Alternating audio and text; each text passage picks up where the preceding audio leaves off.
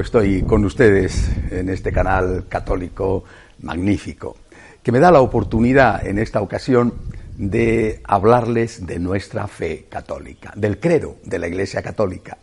Eh, durante estas eh, trece próximas semanas, eh, incluido esta, vamos a tener oportunidad de profundizar en qué consiste nuestra fe. Y quiero dedicar este capítulo de hoy a hacer una especie de introducción, algunos elementos eh, básicos, esenciales, para después poder afrontar el resto de los contenidos del credo. Lo primero que quiero decir es que la fe es una cuestión personal. Por eso nosotros decimos yo creo. No decimos creemos, digo yo creo. Es una cuestión personal. Esto es muy importante, puede parecer eh, una cuestión secundaria, pero es lo primero que quiero destacar. Soy yo quien tiene fe. Naturalmente que esta fe, por lo menos en mi caso, en la inmensa mayoría de los católicos, esta fe la hemos recibido en familia. Afortunadamente hemos, hemos aprendido, hemos tenido noción, nos hemos relacionado con Dios en nuestro hogar. Eh, junto a las palabras primeras que pronunciaron nuestros labios, papá, mamá, quizá no y sí, o a lo mejor agua o, comida, bueno, junto a esas primeras palabras estaba también la palabra Dios. De bebés hemos ido a la iglesia con nuestros padres sin ser conscientes de que nos llevaban en brazos, de que nos llevaban eh, a misa. Nuestros padres o nuestros abuelos, o quizá en algún caso los hermanos mayores, nos han enseñado a rezar el Padre Nuestro, nos han enseñado el Ave María, nos han enseñado a santiguarnos. Es decir, la fe, en la inmensa mayoría de los casos, ha sido transmitida en familia. Esto es magnífico, es extraordinario, ha sido así desde los orígenes de la fe católica. Pero aún así, la fe es una cuestión personal. Yo creo. En un momento dado de nuestra trayectoria, eh, en la infancia, en la adolescencia, en la juventud, esa fe que hemos recibido en casa, de alguna manera, ha entrado en crisis. De alguna manera, no en una crisis negativa, las crisis son propias del crecimiento y de la maduración humana. De alguna manera esa fe ha entrado en crisis y de alguna manera hemos tenido que hacer nuestra esa fe, hacerla consciente, asumir, yo creo, yo, hijo de esta persona, de esta otra, con su fe más o menos firme y sólida, yo creo. Yo he tomado esta decisión, yo creo. Y por eso cuando, mm, por ejemplo, en la confirmación eh, o en la noche, en la vigilia de Pascua, el obispo o el sacerdote pregunta, aunque hace la pregunta de forma plural, de forma general, porque está en la iglesia, pregunta, ¿creéis? Eh, cada uno de los presentes contesta diciendo, yo creo, yo creo. Eh, creo que esto es, muy importante porque esto tenemos que destacarlo en un contexto como en el que estamos viviendo, en el cual nos encontramos con otras fes, es decir, personas que creen en otras religiones, en otros dioses, a lo mejor el mismo Dios que nosotros, pero dentro de la misma iglesia, o también personas que no creen en nada, o que se abstienen de la manifestación de su fe, los llamados agnósticos. Estas personas han hecho su propia opción. Y a veces es una opción mm, agresiva hacia la nuestra, no solamente distinta, sino a veces agresiva, a veces de persecución. Estas personas que han hecho su opción eh, nos interpelan y nos dicen nosotros tenemos una fe diferente, incluso podemos vivir en un contexto en el cual sea mayoritariamente diferente la fe. Eh, no solo porque vivimos en países donde la mayoría son de otra religión, sino porque incluso en países tradicionalmente cristianos o incluso católicos, eh, la fe hoy ya se vive como una minoría. Eh, por eso es muy importante partir a la hora de, de hacer este planteamiento sobre el credo de que yo tengo que hacer mi opción personal. Yo, que ha recibido la fe en su hogar, en su casa, hay un momento en el que he hecho mía la fe. Y la he hecho no contra, por ejemplo, a mis padres, sino asumiendo su fe, pero haciéndola personal. Soy yo el que creo. Y además, en muchos casos, la he hecho también en contra de un ambiente que puede ser incluso opresivo, como eh, eh, Benedicto XVI definió, una auténtica dictadura, la dictadura del relativismo. Yo he tomado una opción en mi vida que es fundamental, que me define, ¿soy o no soy creyente? He tomado esta decisión, yo creo, yo creo, libremente lo he decidido así. Esta decisión implica otra cosa de forma consecuente e inmediata. Si yo creo que Dios existe, significa, por, por, digamos, por propia naturaleza, de manera inevitable, que yo no soy Dios. La fe en Dios marca el mundo dividiéndolo en dos, Dios y el hombre. Y dentro de este mundo del hombre, asumo que yo no soy Dios y que tampoco es Dios el partido político, aunque pueda tener simpatías hacia él, tampoco es Dios el Estado, tampoco es Dios el dinero, tampoco es Dios el trabajo, y ni siquiera cosas muy positivas como la familia, tampoco es Dios. Solo Dios es Dios. Eh, asumir esto como, como introducción a la fe es vital. Empecemos por el yo. Yo no soy Dios. ¿Qué significa? Que yo no soy el centro de todo. Que yo no soy capaz de resolver los problemas de nadie, ni siquiera los míos. Puedo, debo colaborar en la resolución de esos problemas. Por supuesto que sí. Debo colaborar, pero yo no soy Dios.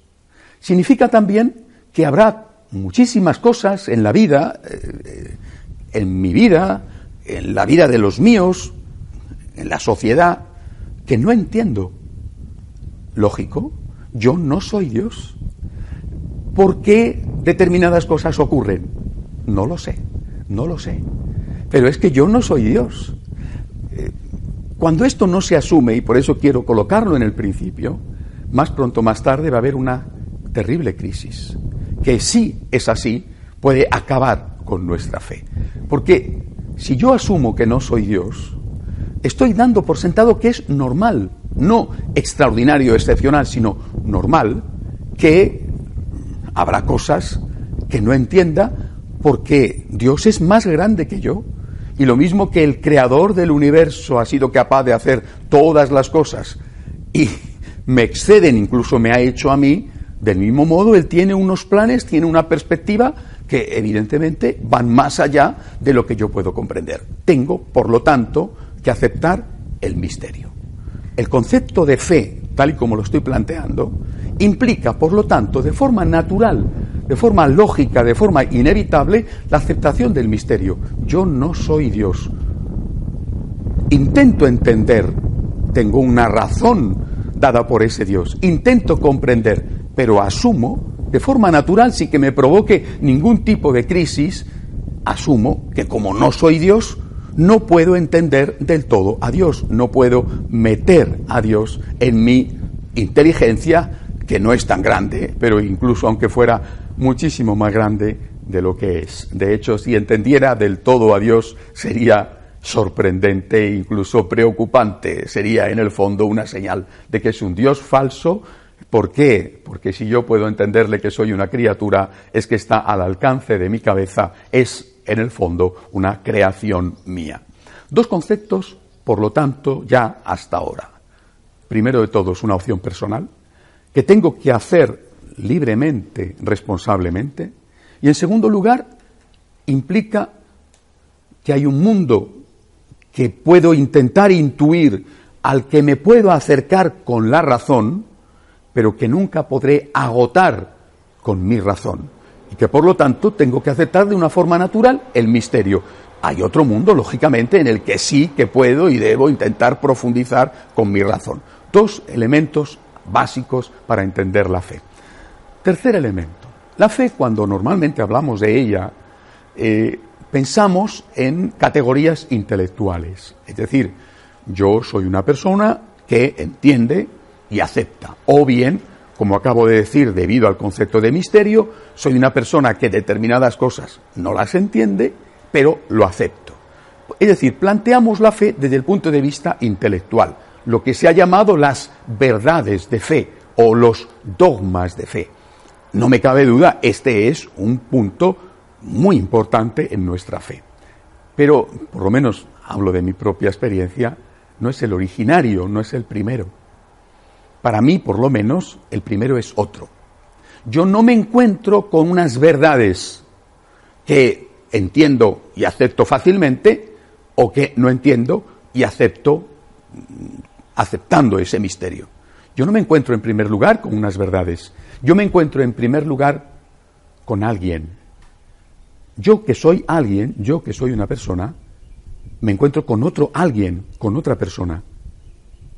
Un alguien se encuentra con otro alguien, una persona se encuentra con otra persona, un yo se encuentra con otro yo y decide confiar en él, fiarse de él. Yo acepto lo que tú me dices porque no repugna mi razón, porque esto, incluso aquello que no puedo entender, es posible, es probable, pero lo acepto sobre todo porque me fío de ti. Es decir, en la fe hay estas dos dimensiones que son fundamentales. Por un lado, efectivamente, la dimensión intelectual. ¿Qué es lo que yo creo? A este punto iremos eh, dedicando la mayor parte de los programas sucesivos. ¿En qué consisten esas verdades de fe? ¿En qué consiste nuestra fe? Pero previamente hay otra cuestión. ¿De quién me fío?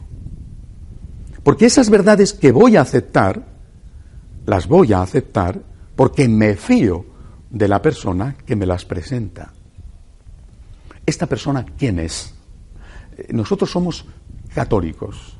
Es decir, Estoy hablando de la fe católica. Y en la fe católica, el programa próximo hablaré de ello, creemos en Dios Padre. Pero en la fe católica creemos en Dios Padre y creemos en todo lo demás que contiene el credo porque nos lo ha enseñado Dios Hijo. Es decir, porque nos lo ha enseñado el Dios hecho hombre, Jesucristo nuestro Señor. Es decir, yo me fío de Cristo. Yo me fío de Jesús. Fíjense ustedes, cuando nuestro Señor habla en el Evangelio y dice, cuando vuelva el Hijo del Hombre, ¿encontrará esta fe en la tierra? Cuando hace eso Jesús, está refiriéndose precisamente a este tipo de fe, la fe del niño que cree en el papá, la fe del niño que se fía de su papá. Y esto es tan importante que eh, nuestro Señor eh, se ha aparecido relativamente pocas veces después de aquellas eh, iniciales inmediatamente después de la resurrección. La Virgen María, afortunadamente, se ha aparecido muchas veces. Nuestro Señor ha, contado sus, apariciones, ha sido más parco en ellas, pero la inmensa mayoría, y desde luego en dos de las más importantes, ha hecho referencia a esto y solo a esto, a Santa Margarita María de Alacoc, cuando se le manifiesta como el Sagrado Corazón, como el amor de Dios. ¿Qué es lo que le propone? ¿Qué es lo que decimos? Sagrado Corazón, en vos confío.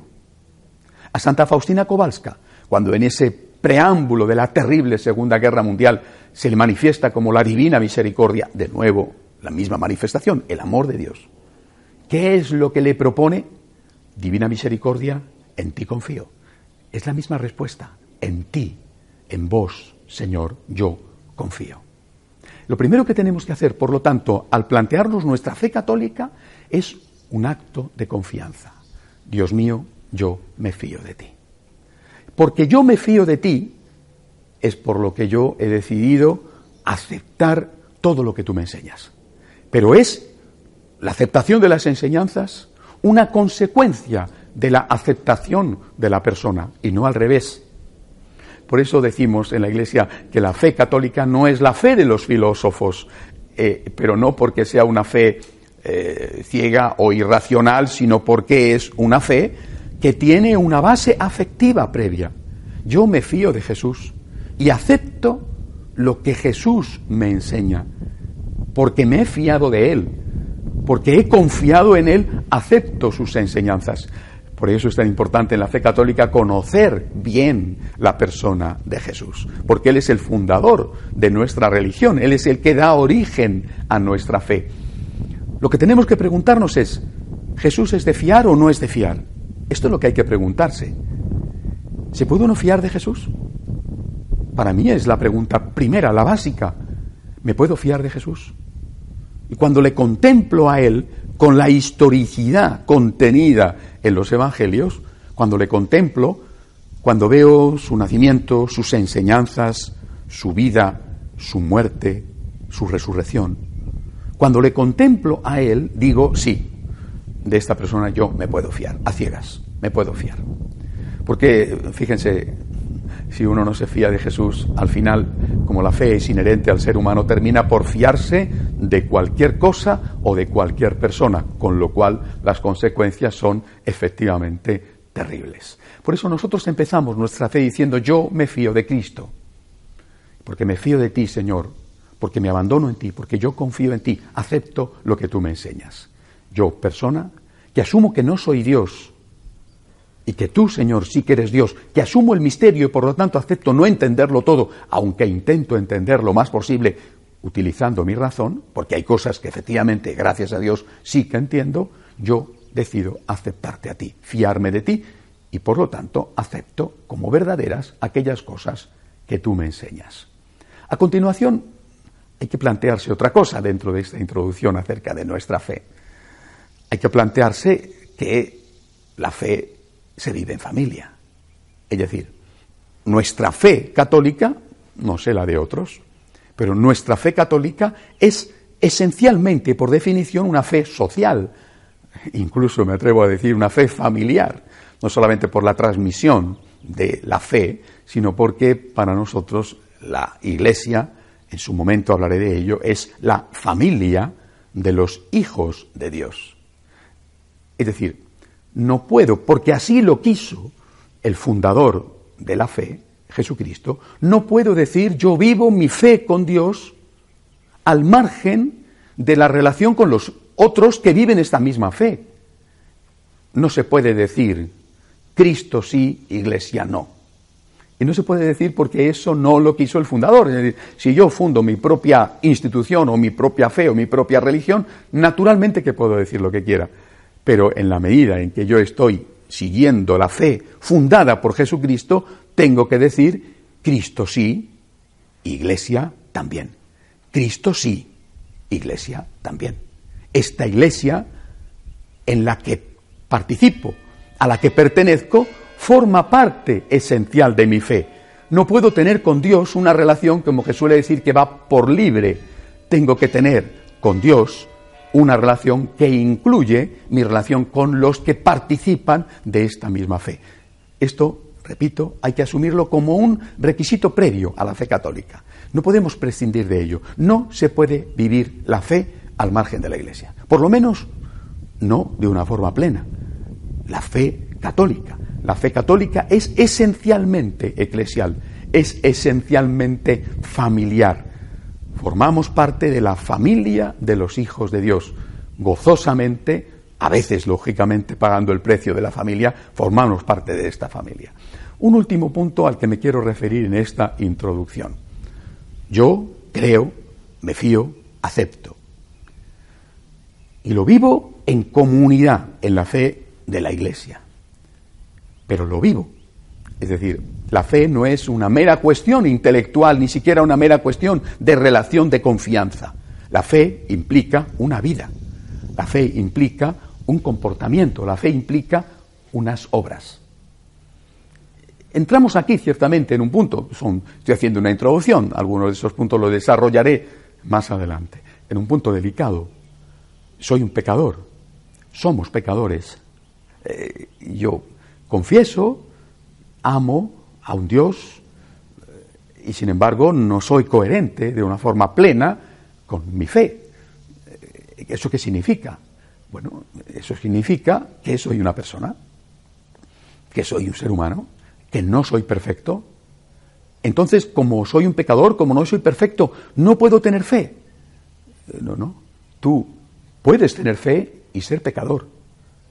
Lo que sí que tienes que hacer es que tu fe te ayude y te implique a superar tu pecado, a luchar contra tu pecado, a intentar mejorar. Si tú dices yo tengo fe y no tiene nada que ver con mi vida, yo tengo fe y mi vida va por otro lado completamente distinto, el apóstol Santiago en su carta lo dejó claro. Si tu fe no tiene obras, es una fe muerta. Pero, lógicamente, a la vez, vuelvo a repetir, nos encontramos con la realidad del pecado personal. Tengo fe. Quiero fiarme de Jesús, quiero seguir a Jesucristo y quiero seguirlo en la iglesia, pero, pero yo soy un pecador. ¿Qué tengo que hacer? Bueno, pues lo que yo tengo que hacer, obviamente, es luchar contra mi pecado. Por eso, el camino que vamos a emprender, el camino que un día decidimos recorrer, hemos sido bautizados de niños, la mayoría, gracias a Dios. Es un gran don haber recibido la fe en la familia. Hay que esforzarse para que eso siga siendo así, para que se siga produciendo esa transmisión familiar de la fe. Es, es uno de los grandes dones que hemos tenido en la Iglesia desde los inicios. Eso no significa que los que han llegado a la fe como adultos no sean muy bien recibidos. Muchas veces estos conversos tienen una vitalidad, un entusiasmo y una percepción muchísimo mejor que la nuestra. En cualquier caso, la inmensa mayoría de nosotros ha mamado la fe en el hogar, la ha visto y la ha vivido, y la ha asumido, y la ha hecho propia en el aspecto intelectual y en el aspecto de confianza. Pero a la vez tiene también que hacerla propia en la vida, tiene que hacerla propia también en su comportamiento. Y ahí viene ese caminar de la fe que, primero, en cuanto a la propia fe, va también purificándose y va también mejorando a fin de que intelectualmente se vaya enriqueciendo, teniendo una mejor formación, pero sobre todo va transformándose cada vez más en vida. Este es un trabajo, esta es una tarea que nos tiene que acompañar durante toda nuestra existencia. Los santos, los grandes santos, jamás han dicho soy santo siempre han dicho soy un pecador. Y era verdad, era verdad. Lo que pasa es que sus pecados no son nada comparado con los nuestros, pero era verdad. La, la cuestión no está en tu pecado, sino en cuánto tú quieres dejar tu pecado. Es decir, cuánto tú estás luchando para que la fe que tienes se haga carne, para que en ti también Dios se haga carne, de otra manera, por supuesto, como se hizo en el vientre virginal de la Santísima Virgen María. Encarna tu fe, lucha por ello y después avanza día a día pidiéndole a Dios la ayuda que necesitas, no solamente para tener más luz, sino para tener también mejores obras en la mano. Esta es la introducción. Poco a poco, ahora, desde la semana que viene, iremos entrando en el misterio de nuestra fe, empezando por confesar que Dios nos ama, que Dios es nuestro Padre. Hasta la semana que viene, si Dios quiere.